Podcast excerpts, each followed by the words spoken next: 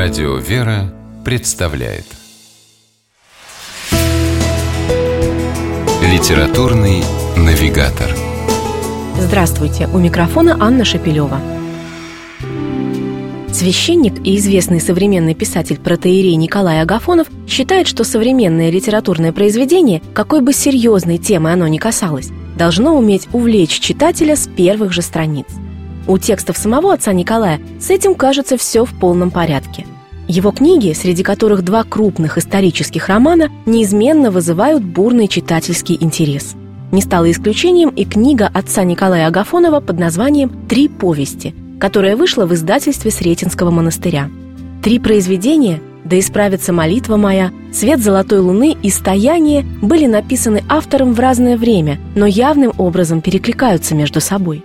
И хотя персонажи каждого из них у автора получились абсолютно разными – монахиня, чеченский боевик, богохульствующая атеистка – Священник Николай Агафонов в своем сборнике «Три повести» мастерски сумел привести даже таких непохожих героев к общему знаменателю через потрясающе увлекательное, необыкновенно драматичное и остросюжетное повествование.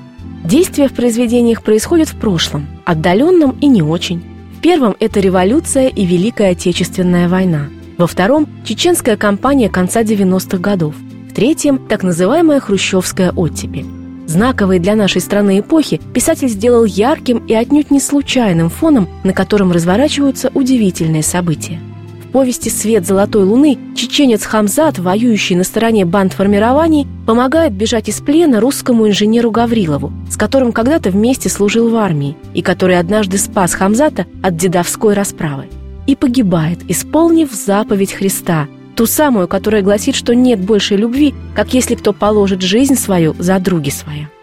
Юная монахиня Анна из повести «Да исправится молитва моя» проходит через земной ад лагерей и ссылок, чтобы с твердым упованием на Бога выдержать все испытания и в конце концов стать свидетельницей возрождения веры. А вот героиня третьей повести «Стояние» Зоя Карнаухова ничего достойного восхищения не сделала. Наоборот, совершила страшное богохульство, пустившись в пляс с иконой Николая Чудотворца в руках. И окаменела, приросла к полу. Автор художественно передает невероятную быль, историю чуда, произошедшего в Самаре в 1956 году, широко известного как «Зои настояние».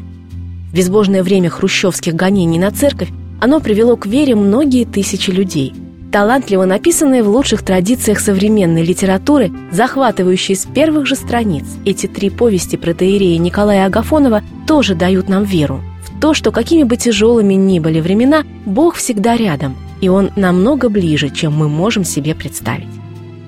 С вами была программа «Литературный навигатор» и ее ведущая Анна Шапилева. Держитесь правильного литературного курса.